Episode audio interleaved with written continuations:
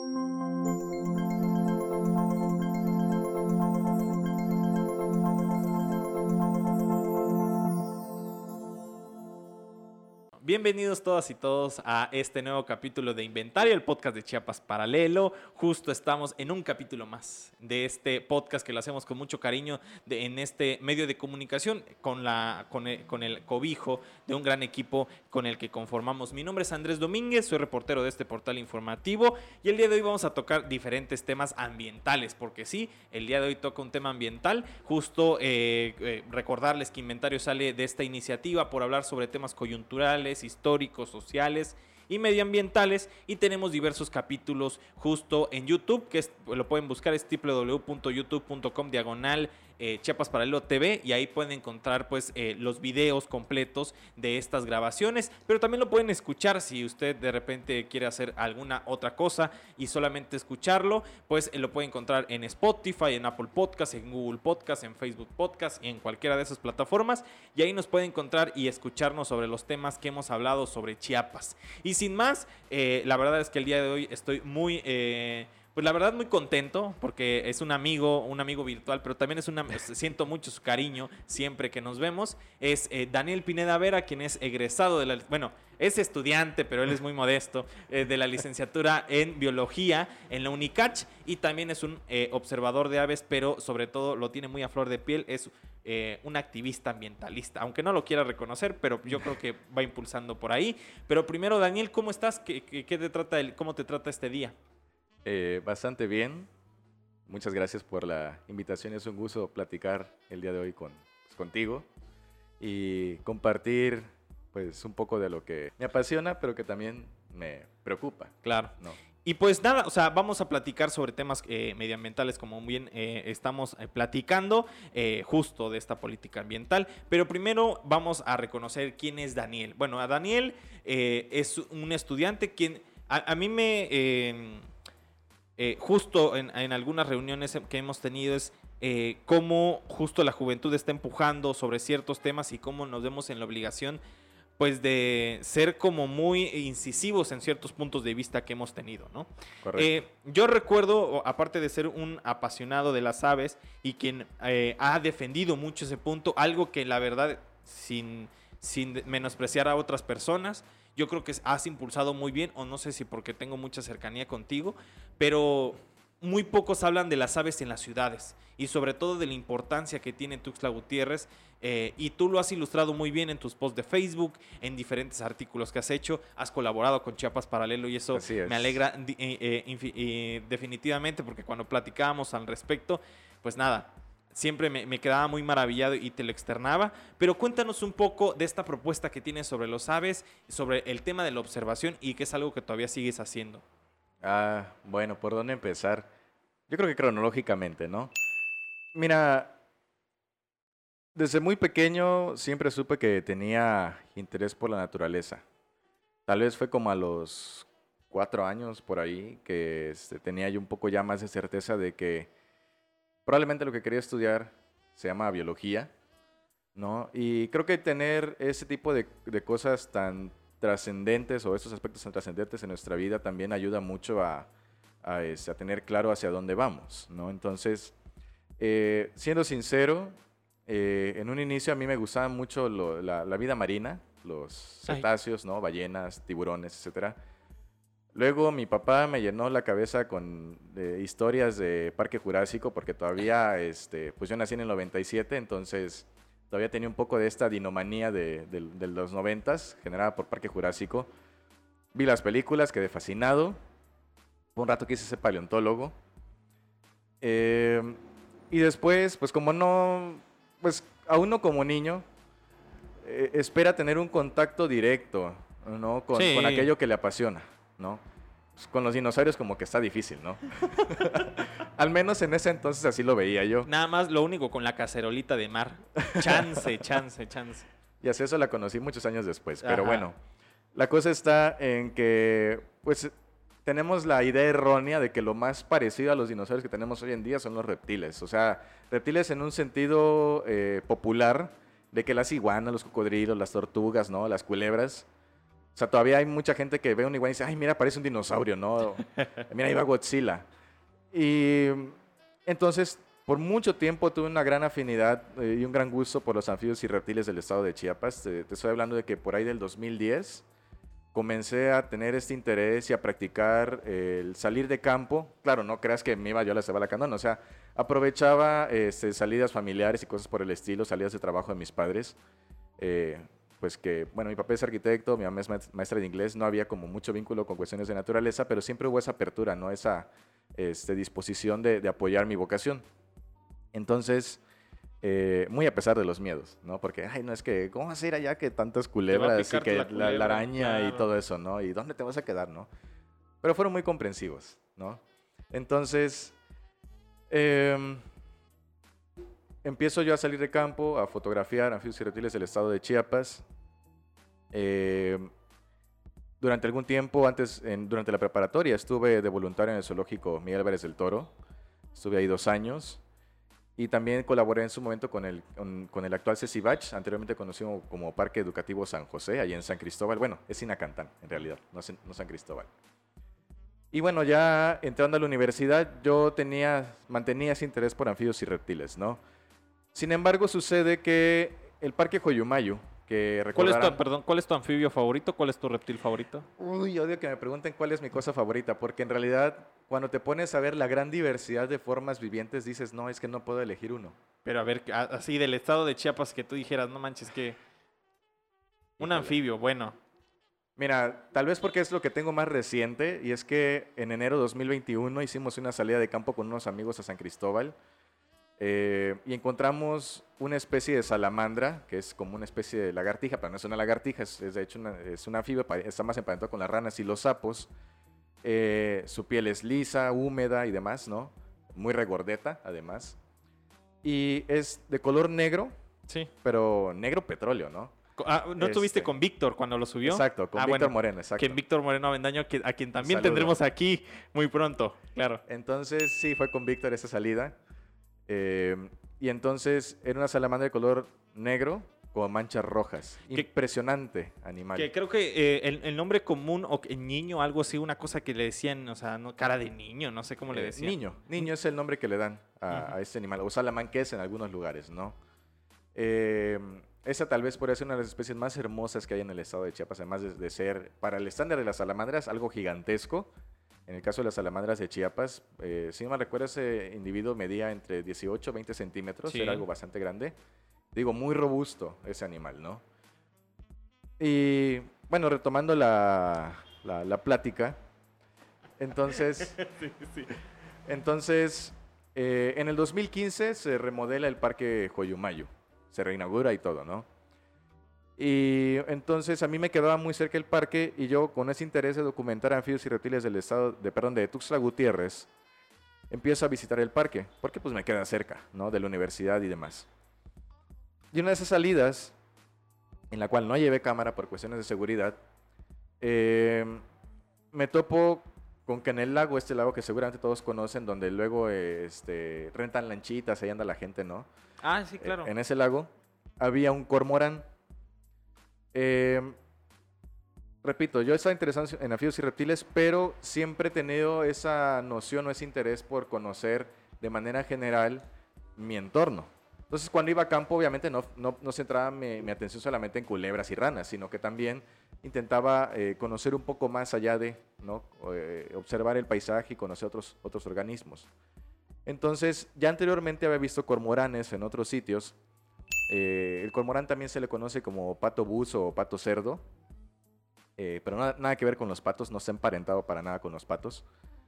Y usualmente los cormoranes habitan en cuerpos de agua muy grandes, en represas, en lagos, en lagunas costeras, en grandes ríos. Y casi siempre, aunque no tienen una cohesión social, están en grupo. Y usualmente eh, mezclados, digamos, con garzas, con pelícanos, con gaviotas, con aves acuáticas, ¿no? Y lo raro aquí era que había un, un cormorán solitario en el Parque Joyomayo. Y era bastante raro, ¿no? Que estuviera solo, pero aún más raro que estuviera dentro de la ciudad, al menos para mí, en mi experiencia hasta ese momento. Vuelvo al día siguiente, tomo fotografías, descubro otras aves, que también me, llama mucho la atención que estuvieran en el parque. Y como tú ya sabes, tomo la foto, la subo a Facebook y pues con un brevísimo texto, ¿no? contexto, o sea, claro, el contexto buenísimo que, que siempre sabes hacer. Con un poco de anécdota y un poco de información de, del animal, ¿no? Y por hacer del destino, esa fotografía llega a manos del ingeniero Alejandro Mendoza, que en ese entonces era este, secretario de Medio Ambiente de Tuxtla Gutiérrez. Y ya él me dice, oye, es que tenemos interés en que hayan estudios sobre este, la flora y fauna del parque. Y, es, y, me, y, me, hace la propuesta de que, bueno, pudiera este, trabajar con las aves de Joyumayo. Y yo le fui sincero y le dije, mire, no es mi área, yo no trabajo con aves, conozco los métodos, eso sí, pero no, no tengo experiencia en ello. Claro. Eh, sin embargo, es un reto que eh, me interesa y este, quisiera tomarlo. Y ya, adelante, ¿no? Y lo tomo como un proyecto personal, ¿no? Que hasta la fecha continúa. Y entonces ese cormorán fue el que... Detonó. sí, el que detonó, el que cambió mi vida, el que hasta la fecha me ha abierto un montón de puertas, ¿no? Entonces, ya llevamos, ¿qué? Y ahora hablo en plural porque ya no estoy solo, ahora hay un equipo. Conformamos un grupo de observación de aves en, el Parque Joyumayu. Y entonces eh, llevamos ya cinco años y cachito monitoreando las aves del parque, estudiando las aves del Parque Joyumayu. Y es un trabajo que en el último año se ha este, expandido a otros sitios a lo largo del río Sabinal. ¿no? Entonces, eh, en primera, obviamente que conocer a estos espacios desde una perspectiva diferente a la del usuario común, eh, te permite conocer, observar y apreciar con mayor detalle, desde otra perspectiva, a la ciudad, no solamente al parque, sino a la ciudad entera. Y para mí hay un cambio porque seas biólogo o no, creo que todos tenemos en la mente de que cuando vas a eh, disfrutar, estudiar o apreciar la naturaleza, lo primero que, que, viene a ti es, ah, bueno, voy a ir a perderme a la selva Lacandona, o a la Sierra Madre de Chiapas, al Triunfo, ¿no? A Huacantacaná. Cuando no. Aquí en la ciudad hay muchísimo, pero de verdad muchísimo. Y entonces, eh, ese también fue un cambio bastante notable en mi percepción respecto a la ciudad. Y entonces, eh, estoy consciente de que la conservación no se puede hacer de, manera eh, aislada. No, no pueden hacerla solo los biólogos, solo los ingenieros ambientales, solo los que son afines a, la, a las ciencias naturales. Todos tenemos que ser parte de ellas. Todos estamos inmersos eh, en, en, este territorio, en este planeta, y todos, son, todos causamos un impacto todos los días con todas nuestras acciones, y todos somos responsables por lo que le pasa a este planeta y a quienes lo habitan. Entonces, eh, también disfruto bastante, como ahorita, el, compartir lo, lo, que he ido aprendiendo. No digo que soy un experto, pero este, lo que vaya eh, adquiriendo, mm, me gusta compartirlo porque de algún modo, o sea, digo, wow, esto es tan fascinante que no me lo puedo guardar. Claro. Entonces... como chismecito ambiental. Sí. Ándale. ¿no? Entonces, eh, en el 2017, en ese entonces, eh, junto con algunos amigos, habíamos fundado una serie que se, que se llama Pájaro Cantil. Yo ya no participo en ella, este, pero sigue activa. Y entonces ah, eh, nos sumamos al programa de aves urbanas de la CONAVIO, que es la Comisión Nacional para el Conocimiento y Uso de la Biodiversidad. Eh, y que adquirimos entonces el compromiso con mucho gusto de que a partir de diciembre del 2017, todos los meses sin falta, bueno, salvo cuando hubo cuarentena, ¿no? Este, sin falta, nosotros abriéramos un espacio para que la gente pudiera conocer a, las aves del Parque Joyomayo y que entonces esa información que nosotros estuviéramos generando no se quedara en nosotros, porque la información, la investigación, los datos que se producen, que se generan y no son compartidos son inútiles, a nadie le sirven. Claro. ¿No? Si acaso satisfacen el ego de quien los genera, pero de ahí en fuera no hay más. Entonces, y con esa información podemos hacer muchas cosas. Entonces, eh, también eh, en ese momento y hasta la fecha sostenemos de que no podemos nosotros, o bueno, no generamos el mismo impacto.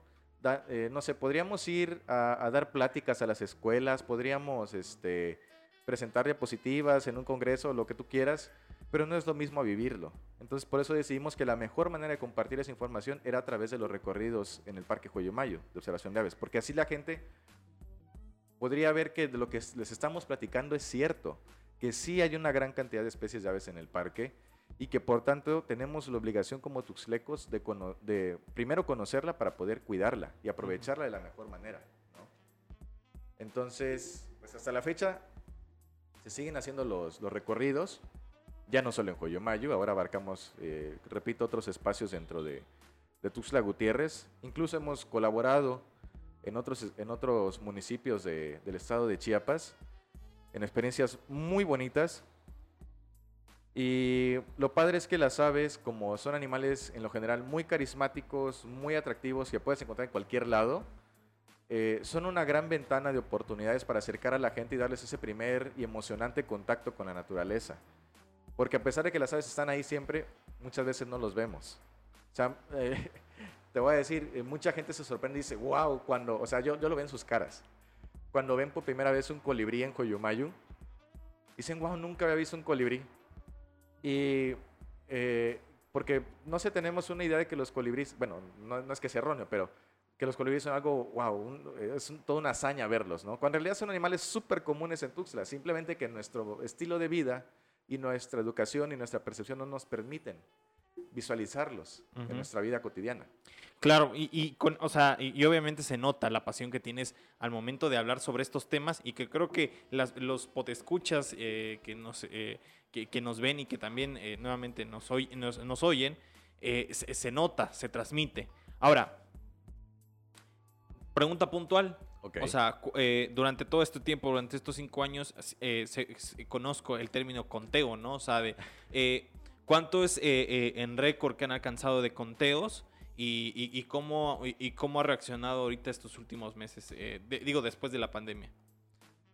porque, perdón, porque pasó algo muy curioso en, en, el triunfo, justo que estábamos hablando del triunfo, ¿no? De que sacaron una información de que se duplicó la aparición de quetzales ahí en el triunfo, justo por, por, la ausencia humana, ¿no? Y que durante toda esta pandemia, durante todo 2021, ya ves que de, por sí son pocas las personas que van al triunfo, o sea, no, no, es, no es un acceso, o sea, no, es tan, tan fácil llegar. No es como el cañón de sumidero. No, ajá, exacto. Es muy complicado entrar al triunfo, inclusive para los propios biólogos, ¿no? Claro. Y, y, estaban haciendo un registro de lo que hicieron en el 2021 y justo tenemos esa nota eh, de cómo se duplicaron la aparición de quetzales ante la ausencia humana. Entonces, cuéntanos un poco cómo, cómo, cómo fue esta dinámica en el, en el Parque Joyumayo. Ok, te voy a decir que no percibimos ningún cambio.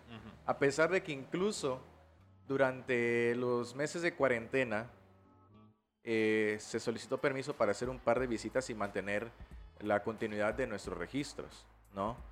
Eh, aprovechando que efectivamente no había nadie en el parque, nadie más que personal de mantenimiento. De mantenimiento. ¿no?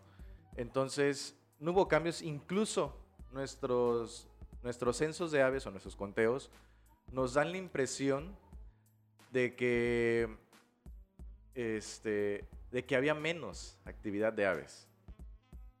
Em, aunque aquí pasa algo muy curioso. Nosotros tenemos ya por experiencia el que cuando hay un día malo, en cuestión al tiempo, es decir, eh, que amanece nublado, no sé, esté lloviznando, con bastante aire, que amanece fresco, etc. Eh, o como dicen, cuando, cuando hay norte. Eh, Está feo el día, ¿no? O sea, qué frase tan hay más, tiempo, ¿no? Qué frase tan más tuxleca, ¿no? Sí. Está feo el día. O, mi abuela era muy de, se descompuso el día, ¿no? ¿no? ok, pues esos son los mejores días para observar aves. Porque sucede que en esos días malos, eh, al menos en las ciudades, las aves, pues obviamente se les dificulta el, trasladarse, ¿no? El, el volar. Entonces prefieren resguardarse en los parches de vegetación que tenemos dentro de la ciudad y se concentran. entonces es más fácil ver aves en el Parque Mayo en esos días malos. Digamos, se concentran, aumenta la densidad en los parques. Porque pues en el resto de la ciudad no hay otros espacios donde se puedan refugiar de manera segura, ¿no? Entonces la hipótesis es, si no había tanta gente fuera y no había tanta perturbación, entonces era lógico que las aves no estuvieran en Joyomayo, sino que se dispersaran en la ciudad. ¿no? Pero como no estuvimos monitoreando el resto de la ciudad, pues no tenemos datos. Y pues como a final de cuentas tratamos de tener cierto rigor científico, entonces no te puedo asegurar que hubo un cambio, no, es una hipótesis, ¿no? Entonces, eh, de acuerdo a, a- a este... Los conteos, respaldado con los colteos. Exacto, ¿no? Y bueno, ya referente a, lo- a los picos o máximos conteos que hemos tenido, hay algo bien interesante. Y es que eh, tenemos una temporada alta, que es la temporada de invierno, entre comillas, y hago las comillas porque aquí en realidad, aunque digo, en la primaria y el kinder nos enseñaron las estaciones, aquí en el trópico no existen estaciones. O sea, sí existe una época seca y una húmeda, pero invierno como tal no hay, ¿no? O sea, aquí nunca hace frío, no, no cae nieve como en el norte en, este, donde sí las estaciones están muy bien marcadas, ¿no? Entonces, durante la época de secas que abarca los meses de finales de octubre hasta, bueno, ya ahorita finales de mayo, principios de junio, este, coincide mucho con la época de migración invernal de aves que vienen del norte del continente, de Alaska, este, Estados Unidos y Canadá. Y que, bueno, allá como hay condiciones adversas, o sea, empieza a nevar y el que caiga nieve, pues implica que los cuerpos de agua se congelen o sean menos accesibles, que los árboles pierdan el follaje y que por tanto no produzcan flores, no produzcan frutos, no produzcan semillas y así tampoco hay insectos y bueno, digamos que todo se desmorona, ¿no? Y no hay recursos ni condiciones adecuadas para las aves. Entonces muchas de ellas vienen a los trópicos, al sur, donde sí encuentran esas condiciones adecuadas, porque aquí en la región neotropical las condiciones son bastante más estables, ¿no? O sea, si nos vamos al Ecuador, propiamente ahí pues, todo el año está casi parejo, ¿no? Casi todo el año llueve, casi todo el año es calor, etcétera, ¿no? Y coincidentemente, si es que ampliamos un poco nuestro panorama, nos daremos cuenta que esos meses, los primeros meses del año, por ejemplo, coinciden mucho con, eh, sí, con la visita de estas aves migratorias, pero también con la producción de flores y frutos de muchas especies de plantas de la región, ¿no? La primavera, el chico zapote, el cuchunuk, etcétera, que son plantas que les proveen recursos directa o indirectamente a estas aves, a este excedente de aves, ¿no? Entonces, es en esos meses cuando tenemos los picos altos. Este, bueno, picos altos fue una, una- un pleonasmo, pero este, tenemos esos conteos altos ¿no? Eh, de aves. Entonces, por ejemplo, nuestros recorridos suelen durar dos horas. Es nuestro estándar. Para hacer los recorridos tiene que haber algún parámetro estandarizado para que nosotros podamos comparar a la larga esos, esos datos, ¿no? Entonces, el estándar son las dos horas de recorrido. Y entonces, en uno de esos recorridos, durante el, el- el invierno, eh, hemos tenido eh, conteos máximos de hasta 46 especies de aves. Especies, no individuos, especies, tipos diferentes de aves, ¿no? Y ya de ahí, ahorita en verano, eh, digamos, es como la temporada baja y tenemos un promedio como de 30 especies por recorrido. Que aún así me parece algo considerable, tomando en cuenta que en el Parque Joyumayu hemos registrado un total de 126 especies de aves. Claro, pues impresionante todo. La, la verdad es que nos quedamos ahorita justo con algunas dudas, pero la vamos a resolver justo en el segundo bloque. Y pues nada, le decimos a las personas que nos escuchan y nos ven que continúen con Daniel Pineda Vera, quien nos está hablando justo de temas medioambientales.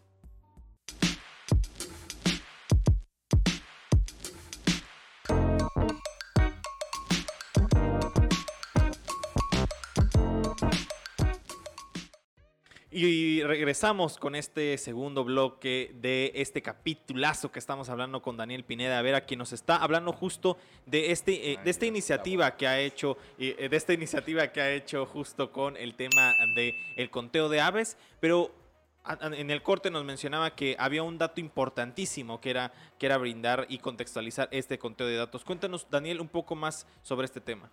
Bien, eh, hace unos momentos comentaba de que en el Parque Joyomayu, a lo largo de, estos años de, trabajo ahí, hemos registrado un total de 126 especies de aves. Para poder dimensionar esta cifra, porque a veces no, como que nos cuesta ¿no? el, el visualizar qué representan esas 126 especies en un espacio, eh, primero hay que puntualizar que Joyomayu es un parque urbano. Parque urbano que es- tiene una extensión de aproximadamente unas 15 hectáreas. Más pequeño que su vecino Cañahuec, ¿no? Es un parque, Cañahueca, ¿cuántas hectáreas tiene? creo que tiene aproximadamente el doble, El doble. ¿no? Ok. A ojo de buen cubero, ¿no? Sí.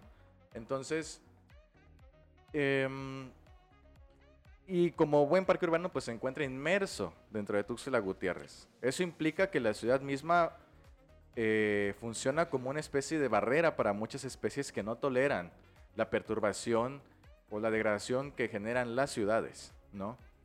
Hay muchas especies que tenemos en el Canal Sumidero o en el Cerro Matumaxá que nunca vamos a encontrar en Joyumayo porque dependen de, áreas de, vegetación bien conservadas o más o menos bien conservadas, ¿no? Ahora bien, también Joyumayo tiene características especiales que lo hacen único frente a parques como Cañahueca o el Parque del Oriente o el Fundamat o incluso el Jardín Botánico. Porque Joyumayo tiene, a diferencia de Parque del Oriente y Parque Cañahueca, su composición florística, es decir, las plantas que hay en él, son en su mayoría plantas propias de la región, plantas nativas, ¿no? Eh, caso contrario a Cañahueco, Parque del Oriente, donde la flora es mayormente introducida, exótica y además invasora. O sea, que no son de nuestra región y que generan un grave daño ecológico. Estoy hablando de especies como el mango, la benjamina, el flamboyán, la palma africana, la jacaranda, etcétera, ¿no? Entonces, eh, Joyumayo, que sí cuenta con árboles de jinicuil, de jaboncillo, de chico zapote, zapote negro, eh, varias anonas, este, wash, nanchis, guanacases, etc. Son plantas que sí son de nuestra región y que además eh, pues han tenido una relación muy estrecha con la fauna desde hace millones de años y por tanto benefician e interactúan directamente con esa fauna. Caso contrario con especies invasoras o introducidas, ¿no? como las que comentaba hace rato, y eso genera un plus para el parque, ¿no? Es, eh, lo hace más atractivo para, en este caso, para las aves, ¿no? Además, Coyimayo cuenta con dos ojos de agua, hace, que, hace esto que el parque tenga o cuente siempre, eh, durante todo el año, con este recurso, ¿no? Con, con, con agua disponible para, para esos animales, agua limpia además, que bueno, luego eh, se vierte en el río Sabinal, ¿no? y ahí cambia un poco la cosa. Y eh, porque bueno, hasta donde tengo entendido, eh, sí en Cañahueca hay un, como un arroyito, y en, perdón, en Parque del Oriente y en Cañahueca recuerdo que habían arroyos, pero ya tiene años que no los veo. Entonces, igual, la ausencia de ese recurso se también elimina a muchas especies de aves que dependen del agua, ¿no? Directamente. Y bueno, y además la vocación de los parques. Joyumayo siempre ha sido un parque bastante familiar, bastante tranquilo, donde vas a hacer picnic, donde vas a tomarte fotos de generación. O sea, no fotos de 15 años, de bodas, años, ¿no? etcétera. Y no vas a encontrar el bullicio, eh, este, el frenesí que va a haber los fines de semana, bueno, ni siquiera los fines de semana, todos los días, en Cañahueca o el Parque del Oriente, ¿no? Donde hay, hay bocinas, hay gente gritando, hay porras, etcétera, que ya, o sea, reconozco que son parte de, este del medio ambiente. comportamiento, ¿no? De nuestra alegría, de nuestro júbilo. de expresión, ah, exacto, de nuestro júbilo. Pero también son elementos que perturban a la fauna, ¿no? Y en ese sentido no estamos siendo empáticos con ella. Entonces, obviamente, la fauna va a preferir un parque mucho más tranquilo como lo es Coyumayu. Eh, ahora bien, eso es lo que hace especial a Coyumayu. Pero además, eh, en el mundo, hoy en día se conocen poco más de 10.000 especies de aves. En México, algo así como 1.120 especies de aves. Y en Chiapas, alrededor de 700. Entonces, solo Coyumayu cuenta con el 18% de todas las especies de aves del estado de Chiapas y el 10% de todas las especies de aves de México. Lo cual no me parece poco. Al contrario, eh, como decía hace unos momentos, eh, el conocer esa cifra, el conocer qué es lo que habita en ese parque, entonces hace que como tuslecos tengamos la responsabilidad, el compromiso de conocer a esta biodiversidad y, poder conservarla, actuar, tomar decisiones correctas para beneficiarla. Porque si la fauna está bien, si la fauna nativa está bien, si la flora nativa está bien, entonces nosotros también estaremos bien. Ellos son los indicadores de cómo está nuestro ambiente. Y si están desapareciendo o están siendo sustituidos por especies que no son de la región, que son indicadoras de perturbación como las palomas, como los perros y gatos callejeros y ferales, como las cotorras argentinas, como muchas plantas invasoras que tenemos y que eh, este, adoramos, esas son malas señales, ¿no? Claro, y, o sea, la verdad es que siempre me he puesto a pensar, eh, o sea, ¿por qué hay, hay, una necesaria división entre Cañahueque y Coyumayo? ¿no? O sea, ¿cómo, o sea, siempre me pongo a pensar cómo lo habrán, eh, o sea, cómo lo habrán eh, ideado, ¿no? O sea, de que, O sea, Cañahueca es totalmente, como tú dices, para los deportistas y, Ajá. y, y- y Joyumayo se ha vuelto como un espacio muy familiar. Pero, en fin, de, o sea, de Joyumayo podemos hablar de muchas cosas, pero justo lo que nos atañe y que también tiene que ver con Joyumayo Claro es sí. hablar sobre el río Sabinal. ¡Ah! que tiemble Troya Mi justo en tema favorito. Tu tema favorito, claro que sí. Bueno, eh, cuando decidí eh, invitar a, a Daniel, que obviamente iba a estar en este podcast porque e- es una persona muy, muy valiosa, eh, yo recuerdo justo una crítica que, que nos da ejemplo de cómo ve eh, e- el mundo y, y- y cómo de forma eh, muy bien pensada y desarrollada y justificada, pues Daniel eh, interpreta los fenómenos en el río Sabinal.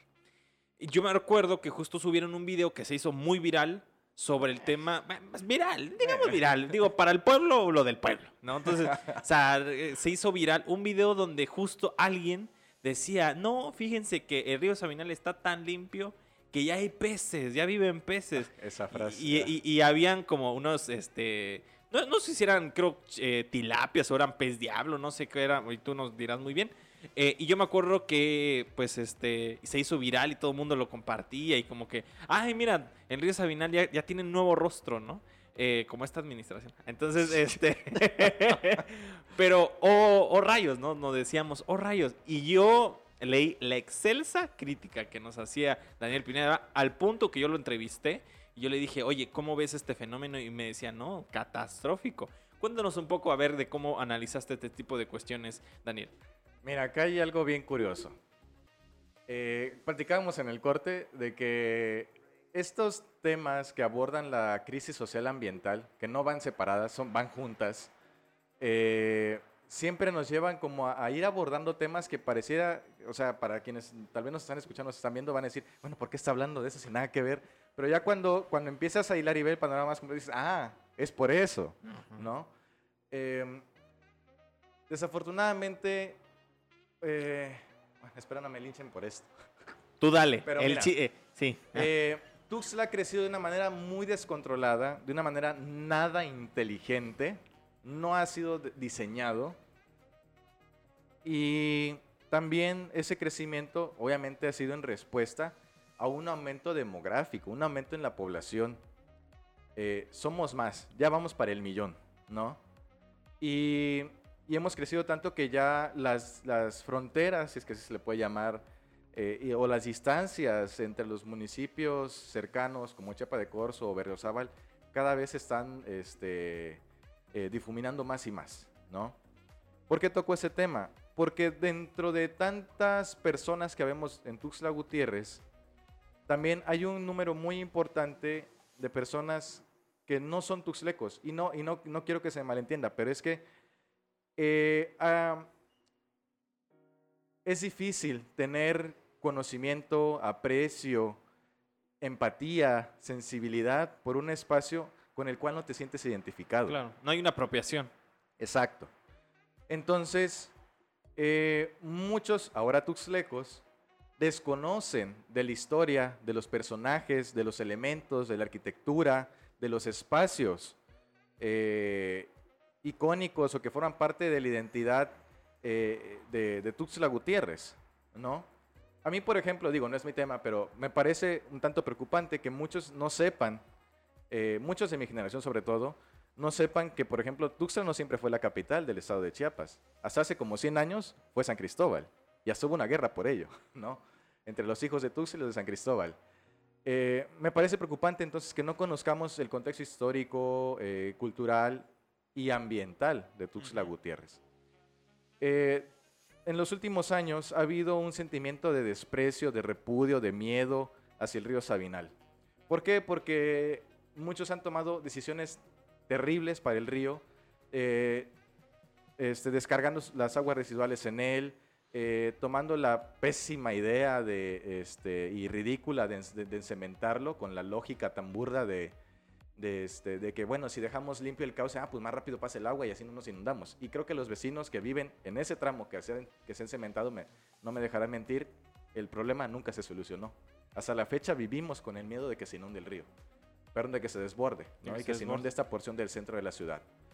Eh, y que por el contrario nos trajo el gran costo de que perdimos y seguimos perdiendo al elemento identitario que le da el nombre al río Sabinal, los, Los sabinos, sabinos. que vale la pena decirlo, mucha gente no como que no, no conecta o no, no, no se ha puesto a pensar, a reflexionar de que, por ejemplo, creo que todos con, ubican al famosísimo Tule de Oaxaca, de Santa María el Tule, un árbol Bellísimo. famosísimo, bellísimo, eh, que, pues de hecho, los sabinos que tenemos en Tuxtla Gutiérrez pertenecen a esa misma especie, también son tules y también son ahuehuetes, que es el nombre en náhuatl que se les da en el centro del país, ¿no? Entonces, el ahuehuete es el árbol nacional, entonces no es posible que estemos perdiendo el árbol nacional que le dé identidad a nuestro río Sabinal. No es posible y no es posible que se siga permitiendo y que se siga solapando eso.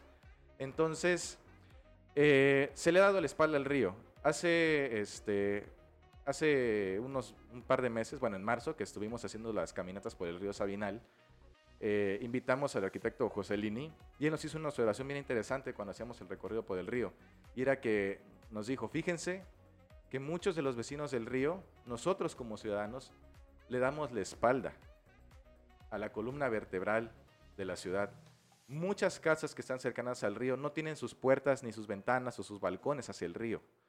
Eso, eso demuestra un claro desprecio hacia ese espacio que vio nacer nuestra ciudad, que para muchos todavía es fuente de, de- de recuerdos, de memorias muy agradables. Claro. O sea, no hay momento en el que yo toque el tema del río Sabinal con una persona de 40 años en adelante que no me diga, es que yo me fui a bañar. Sí. O que cuando ven este, este mural que se hizo hace poco en el, en el Rincón del Arte, este, me digan, es que yo así lo vi, es que así era el río, ¿no? Hay una, hay una cuestión de sentimientos ambivalentes respecto al río Sabinal. Bueno, entonces, este, eh, hemos ignorado por mucho tiempo al río, hemos ignorado por mucho tiempo a, a- ese contexto eh, biológico ecológico de Tuxtla Gutiérrez. Pensamos que las ciudades son espacios de humanos para humanos y que no hay nada más importante en el planeta que nosotros. Y ese es el grave error que hemos cometido generación tras generación tras generación. Creernos la máxima figura en este, en este planeta, en este espacio. Creernos que somos los amos y los que podemos hacer y deshacer a nuestro antojo, porque a final de cuentas lo que hay allá afuera no es vida, son recursos naturales. O sea, tan peligroso es en el concepto llamarle recurso a algo que está vivo. O sea, no puedes, este, eh, ¿cómo te digo? No son cosas que tú puedas manejar a tu antojo sin que hayan consecuencias. Claro. ¿No? Sí, sí, sí, o sea, yo te, yo te abono ahí en el tema, por ejemplo, de esta eh, discusión académica que se tuvieron sobre el tema de desastres naturales o desastres sociales. Ajá. ¿no? De que ese es, ese es un buen, muy buen ejemplo, porque por muchos años la academia hablaba sobre desastres naturales como Correcto. ciclones, eh, bueno, los sismos, volcanes, o sea, eh, y, y sobre todo el tema de los huracanes, que creo que es el tema más visto y lo que está tocando mucho ahorita el tema de los huracanes. Y luego la academia se autocriticó y de Claro. repente dijo, ¿son desastres naturales o son desastres sociales? Y de repente dijo, nosotros nos vemos inmiscuidos en estos desastres. Y al final de cuentas, eh, y llegó mucho una corriente donde decía, al final de cuentas nosotros también provocamos esa intensidad de esto. Claro. Entonces, esta discusión, ¿no? Que justo por allá apunta, ¿no? Incluso en la evaluación de estos desastres sociales, porque cuando vemos una noticia de un huracán, de inundación, de, de este, de una erupción volcánica, siempre vemos, es que hubo tal número de heridos, hay tantos desaparecidos, hay, hay este, tantos fallecimientos. ¿Y cuántos árboles se perdieron? ¿Cuántas hectáreas de, de bosque o de selva se han perdido? ¿Cuántos animales han fallecido? No tenemos datos. Usualmente no se toman en cuenta, ¿no? Eh, y eso delata también lo, lo que mencionaba hace rato, de que nos creemos... El centro del universo. El centro del universo, ¿no? Hay una visión antropocentrista, Exacto. ¿no? Que es la que ah, nos ha llevado al caos que tenemos actualmente. Entonces, eh, bueno, a lo que voy, el punto es, respecto a esta situación de de esa frase que ya escuché un montón de veces, tanto de ciudadanos como de funcionarios de, ya está ahí mojarras. Mira, a mí no muy me gusta el alcohol, bueno, pero este, si yo tomara un shot por cada ocasión que he escuchado esa frase, ya tendría cirrosis.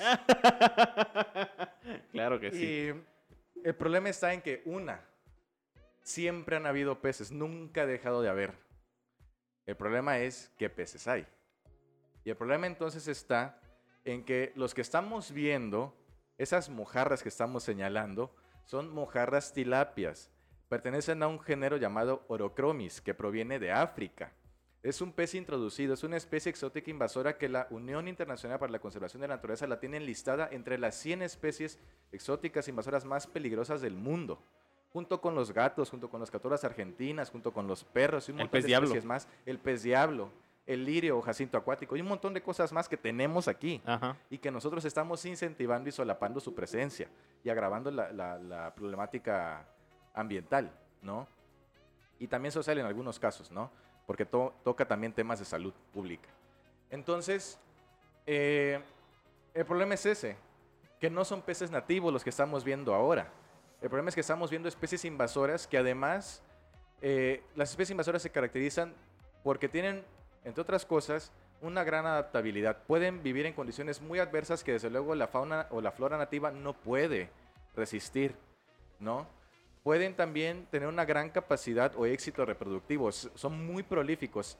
En poco tiempo se reproducen en grandes cantidades, como las ratas, como los conejos, etcétera, ¿no?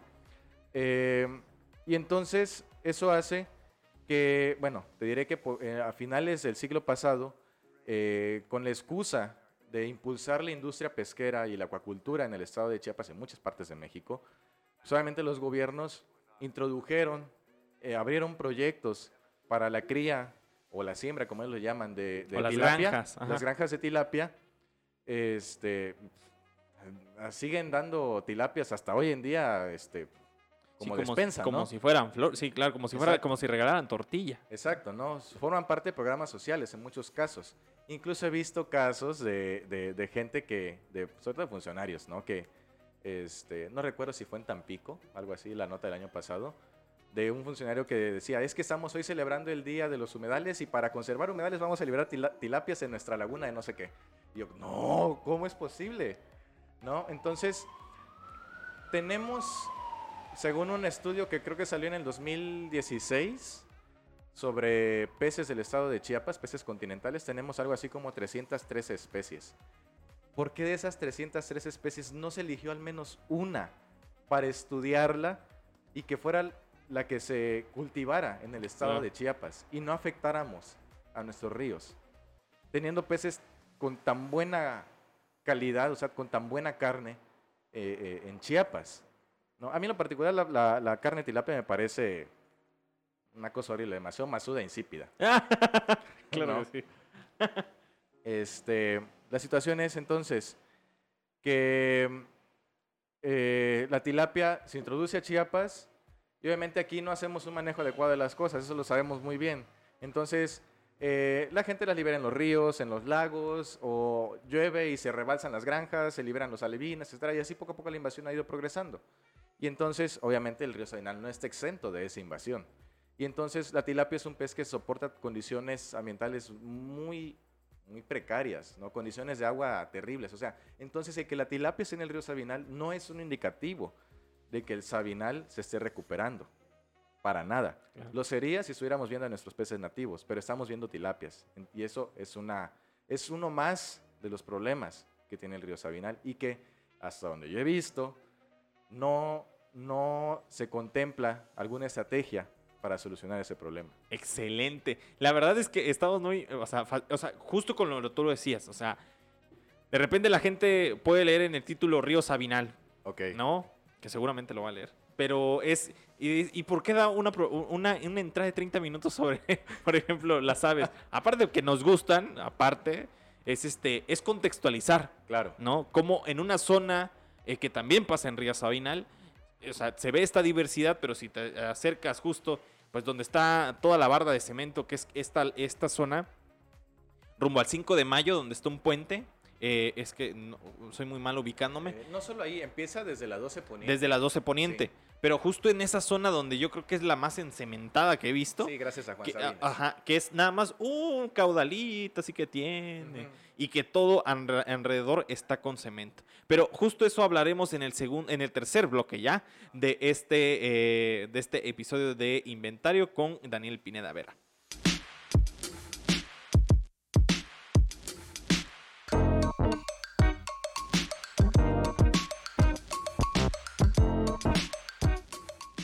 Y regresamos en este tercer y último bloque hablando con Daniel Pineda Vera, quien es eh, pues estudiante de la licenciatura en biología por la UNICACH, también es un observador de aves y un, eh, y un tuxtleco muy crítico con el tema ambiental, que justo ya seguramente lo están escuchando. Nos reímos porque, a ver, a ver, o sea, nos reímos porque al final de cuentas no nos queda de otra.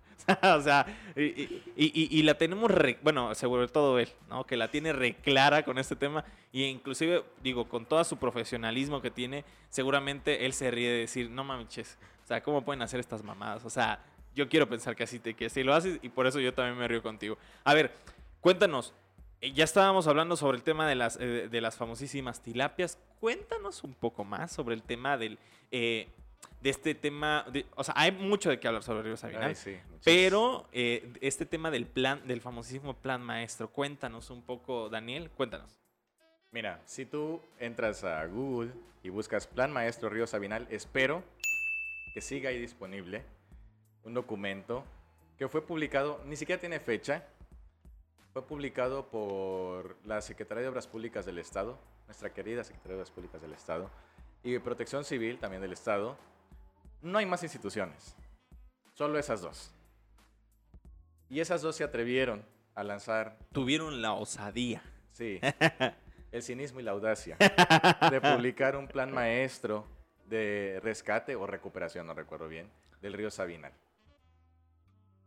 Em, y claro, ya este, en los últimos meses, como muchos sabrán, pues obviamente se ha anunciado como muy platillo eh, este, este proyecto, ¿no? Que es un proyecto en conjunto del gobierno del estado y el ayuntamiento de Tuxtla Gutiérrez, ¿no? Y quiero aclarar Dicho sea de paso. Aquí, este, aquí tienen que ir unos, este, ¿cómo se dice en español? Estos problemas de, de los anglicismos. Un disclaimer, ok. ¿no? Que lo que se, lo- los señalamientos que se hacen no son meramente ataques o quejas como muchas veces eh, los funcionarios gustan de, de tomar, Sí. ¿no? En, mucha, eh, en muchas situaciones y en lo personal me gusta también que vayan con propuestas, que haya la apertura a- al, al diálogo, que haya la oportunidad de intercambiar conocimiento, experiencia, ideas, ¿no? Eh, y que también vale la pena decirlo, porque ya en ocasiones anteriores he visto los comentarios, si algo, si algo yo aborrezco es el fanatismo. Y yo aborrezco totalmente el que ese tipo de señalamientos, muchas personas fanáticas las perciban como un ataque al gobierno actual, como un supuesto Uh. desprestigio a la cuarta transformación, al proyecto de AMLO y lo que ustedes quieran. Que Al proyecto de ¿no? De que no, nación. es que estos este, chayoteros, si yo fuera chayotero ya, les- ya lo andaría vendiendo, con mucho gusto, pero, pero no. Este, por el contrario, aborrezco totalmente eh, eh, el cómo se ha manejado eh, esta política este, mexicana, que es un chiste. Eh, aborrezco totalmente eh, el, el partidismo, la polarización y demás. Y, y- y sobre todo cuando no hay, un, no hay un argumento, cuando no hay una razón de, ¿no? Cuando se creen que, que- que todo es personal, ¿no? Que solamente es como por gusto de estar ahí, este, picando. Claro. ¿no? Y no es así. Eh, al contrario, mi único interés es que las cosas se hagan bien. Sí, en, en tu tema, claro, en tu tema que tú Desde sabes. luego. Exacto, desde Exacto. luego. Entonces, eh, así como eh, obviamente voy a, voy a señalar los desaciertos, también si hay aciertos, con gusto los voy a, los voy a aplaudir.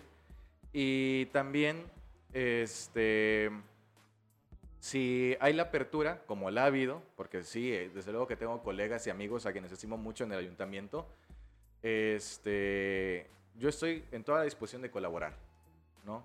Yo, o sea, como lo he dicho desde el inicio, mi intención es que todo el conocimiento, todo el conocimiento, experiencia adquirida no se quede en mí, porque a mí sea, a mí solito de qué me sirve. A mí lo que me interesa es que haya, este, y no quiero sonar como político, pero que sí tengamos una mejor ciudad. Sí. ¿no? Aunque debo decir, no tengo ninguna aspiración política, ¿eh? no vaya a ser que alguien ahí. Sí. Entonces, eh, pero sí, insisto, me interesa mucho que, que- que se hagan bien las cosas, ¿no? Y que, se, y que haciendo bien las cosas se pueda tener una ciudad plural, empática y sensible, este, y además conocedora de nuestra biodiversidad. Porque si, si, si una imagen hemos vendido de Chiapas es que Chiapas es un des- des- destino turístico en el cual vas a poder disfrutar la naturaleza. Y desafortunada e irónicamente, lo que menos conocemos es nuestra naturaleza. De los jaguares y quetzales no salimos, ¿no? Y el resto de la flora y la fauna, ¿qué? ¿No? Y desafortunadamente no podemos cuidar, no podemos conservar, no podemos aprovechar, no podemos manejar de la, de la mejor manera posible algo que no conocemos. Claro. ¿no? Entonces, ¿cómo pretendemos, y esto ya va a la cuestión del río, cómo pretendemos intervenir un espacio el cual tal vez ni siquiera nunca en la vida hemos caminado y tampoco desde una perspectiva plural? Porque, ahora sí, volviendo al tema del plan maestro, se habla, y eso sí lo celebro, de eh, retirar las descargas de aguas residuales del río Sabinal. Eso es, algo que sí o sí se tiene que hacer y que tengo entendido se está haciendo. En eso, felicidades. Y también, este, porque lo he notado en los cinco años de estar monitoreando las aves en el parque, la planta de tratamiento de aguas residuales de Tuxtlán funciona y funciona muy bien. Y cuando está funcionando, nosotros lo notamos en la gran cantidad de aves acuáticas que llegan al río Sabinal, ¿no? Entonces, eh, esto me lleva al punto que decía hace rato. La biodiversidad, nuestra flora y nuestra fauna nos va a indicar cuando nuestro ambiente está bien, ¿no? Entonces, cuando la, la planta Tuxtlan está trabajando, trabajando adecuadamente, se refleja en las aves, porque es lo que más este, eh, evidenciamos nosotros, ¿no? Lo, que notamos. Ahora bien, también este, se habla de, eh, de la cuestión de reducción de riesgos para que el río ya no siga siendo una amenaza eh, de, de inundación en la temporada de lluvias.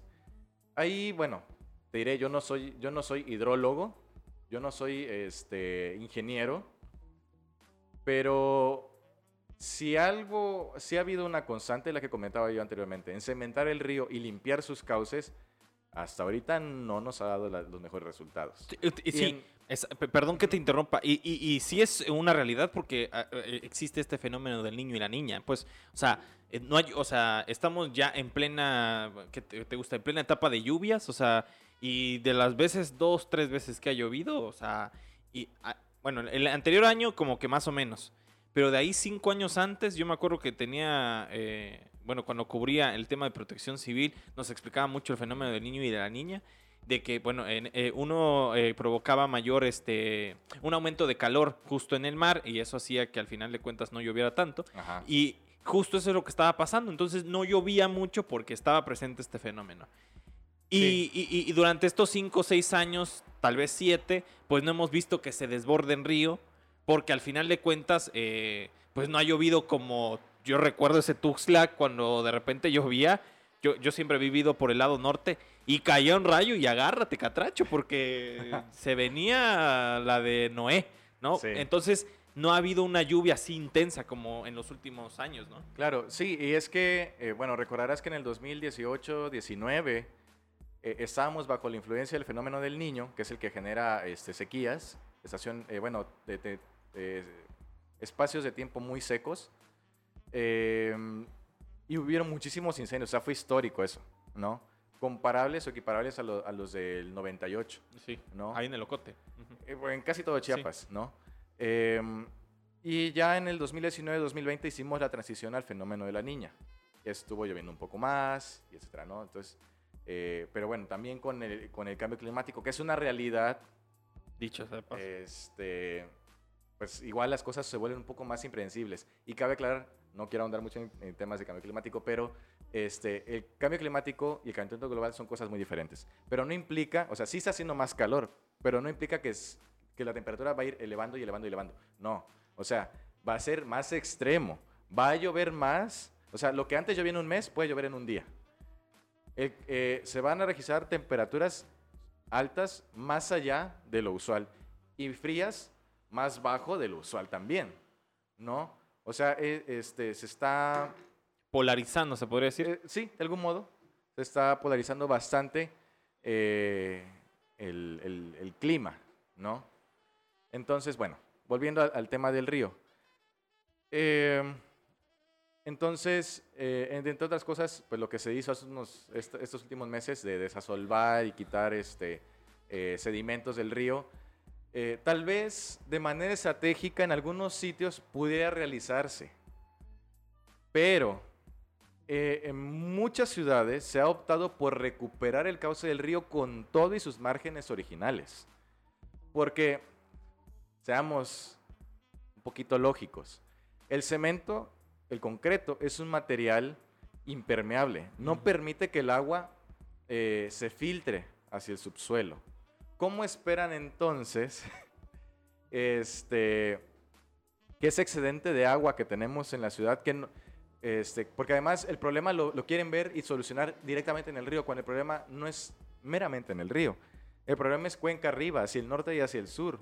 Porque como decía hace rato, la ciudad creció tan de una manera tan descontrolada, tan poco inteligente que nos, eh, nos endiosamos o, este, con, el, con el concreto, llenamos todo de concreto y eliminamos toda aquella superficie con cobertura vegetal que hubiera podido servir como esponja para que entonces cuando llueva allá arriba, o bueno, en toda la ciudad, pero caiga el agua de allá arriba, entonces este, hayan áreas verdes que puedan captar todo ese excedente de agua y entonces no vaya todo de golpe, ay perdón, Ajá. no vaya todo de golpe hacia el río Sabinal, ¿no? Y crezca el cauce y se inunde, ¿no?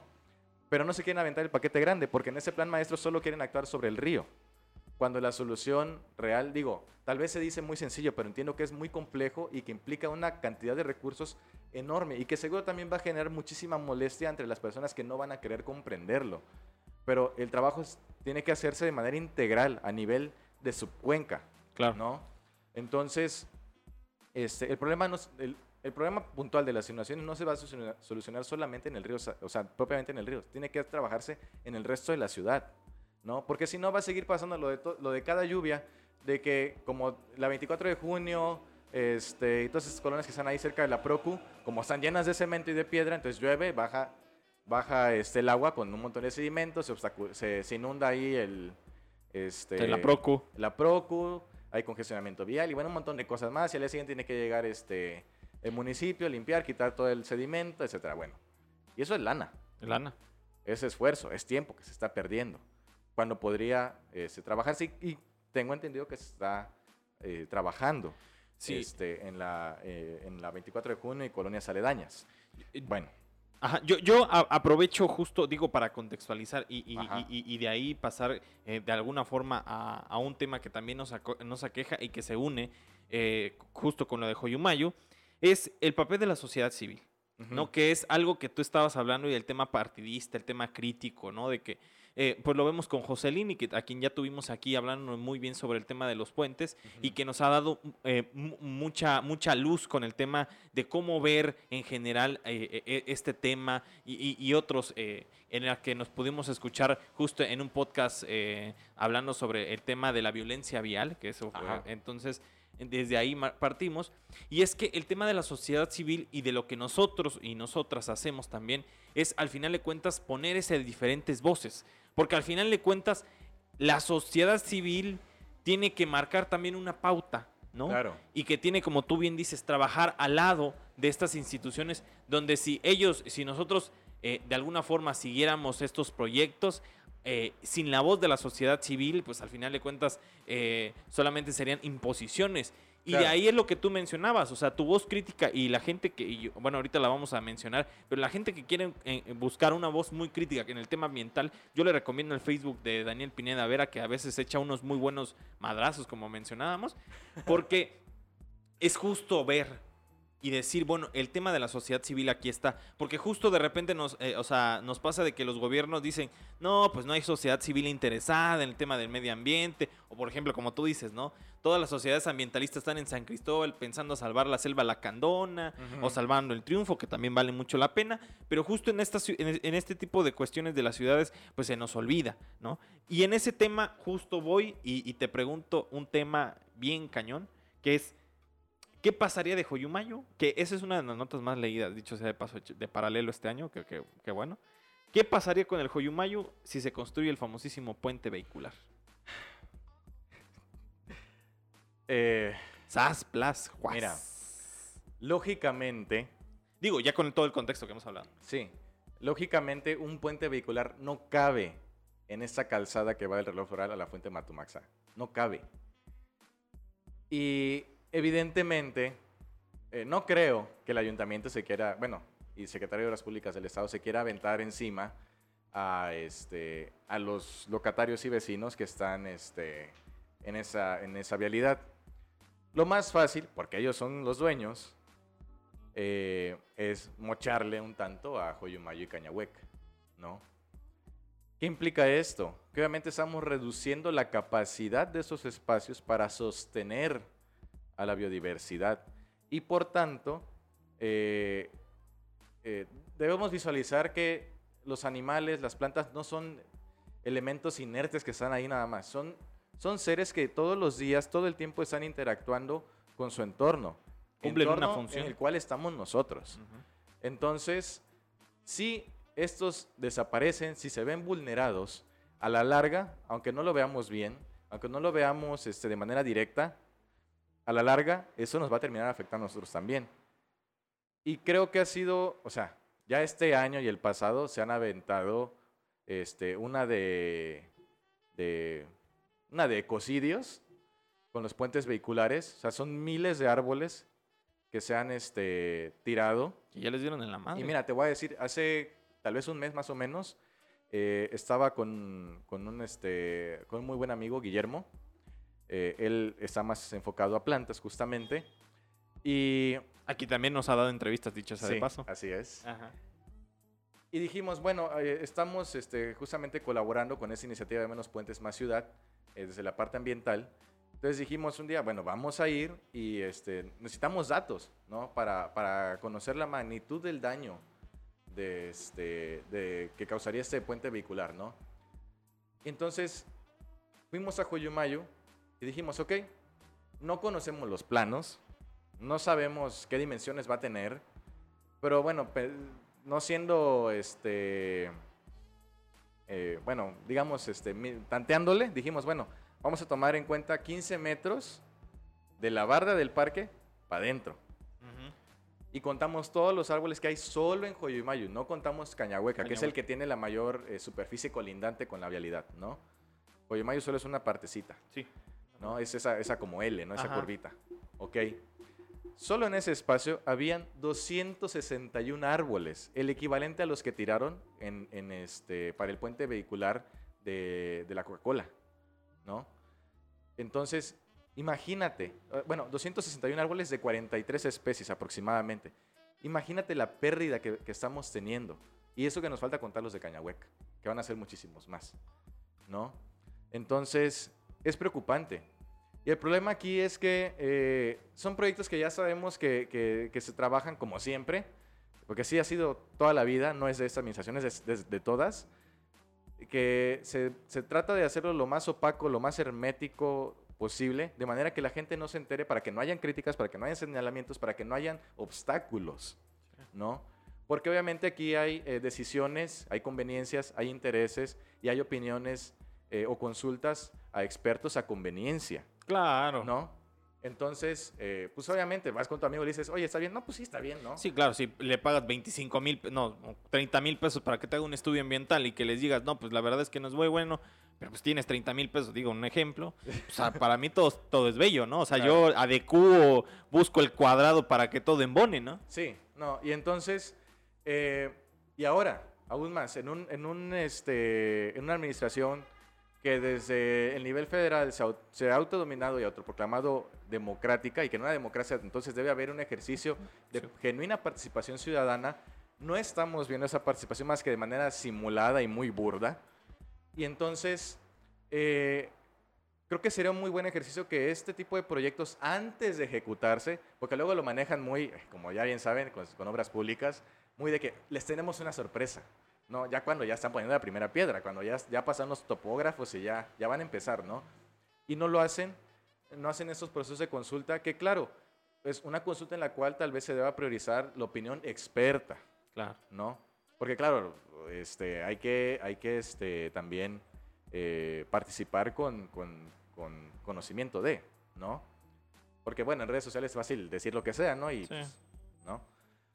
Entonces, eh, no se toman en cuenta esas opiniones y por eso luego hay ese tipo de descontentos, de señalamientos y de críticas. Sí, de reacciones. Porque quienes, quienes le saben, saben que están metiendo la pata, ¿no?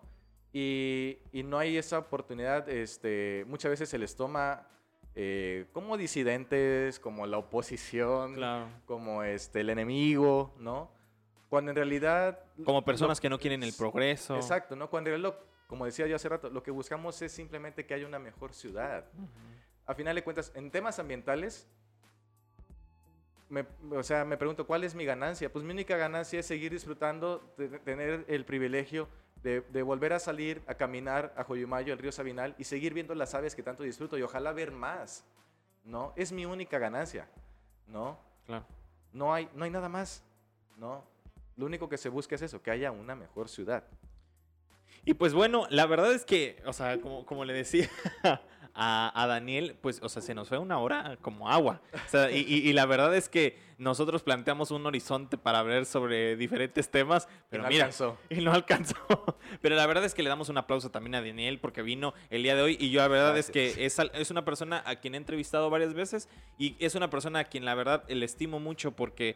eh, Gracias, igualmente. porque justo eh, a veces eh, nosotros y nosotras, eh, como esta eh, voz emergente o como estos, esta nueva generación que ya está mucho más preocupada por el medio ambiente y que de repente necesariamente tiene que ser crítica y, y- y no necesariamente llegar a esos 60, 70 años de ya de experiencia medioambiental y de repente ser una cátedra para señalar, para señalar algo, sino simplemente decir yo como ciudadano, como estudiante, yo pienso esto y la verdad es que la voz tan válida como la de cualquiera, pues, o sea, e- e- eso es como, eso es como muy importante. Y también la verdad es que eh, quisiéramos, la verdad es que yo ya, ya, ya lo mencioné, pero no sé si tuvieran alguna red social para contactarte contigo, para, este, para avisos, para, para, para que tú los invites, Denuncias. para denuncias, para reclamos, no, ojalá que no, pero bueno. No, incluso, este, mira, lo, lo más común y lo que yo también disfruto bastante es que, este, o sea, luego me pregunten, oye, es que apareció este animal en mi casa, quiero saber qué es, ¿no? O Ándale. caminé por tal lugar y vi esta planta y me llamó la atención, quiero saber qué es, ¿no? Y con mucho gusto. Yo te he preguntado, ¿no? de hecho. Sí. ¿no? Entonces, este, porque, insisto, no vamos a cambiar nada si no conocemos el espacio en el que estamos viviendo, ¿no? Al menos no lo vamos a cambiar para bien. A la larga nos va, eh, el mismo, la misma naturaleza nos va, nos va a hacer ver nuestros errores. Claro. El problema es que muchas veces cuando ya, ya estamos sufriendo las consecuencias, la situación es irreversible. Claro. Entonces, ¿alguna red social, algo, un contacto? Eh, sí, este, bueno, en Facebook y en Instagram como arroba el punto neotrópico, que es este, mi, mi proyecto eh, personal. Y es, ahí estoy a las órdenes. ok. con Pues, eh, pues muchísimas gracias. También le agradezco a eh, Gustavo Coutinho, quien nos realizó el día de hoy este podcast. También a Alejandra, Caut- eh, Alejandra Manujano, perdón, Alejandra Manujano, que nos ayudó en, el- en la asistencia técnica. Y pues nada, les habla Andrés Domínguez, quien soy reportero de este portal informativo. Eh, pues a mí me pueden encontrar como Andrés Reportero en Twitter y en Instagram, que es ahí por donde regularmente estoy. Y pues nada, esperamos que también les haya gustado este, eh, este capítulo del podcast y espero que nos sigan escuchando y viendo pues el siguiente capítulo.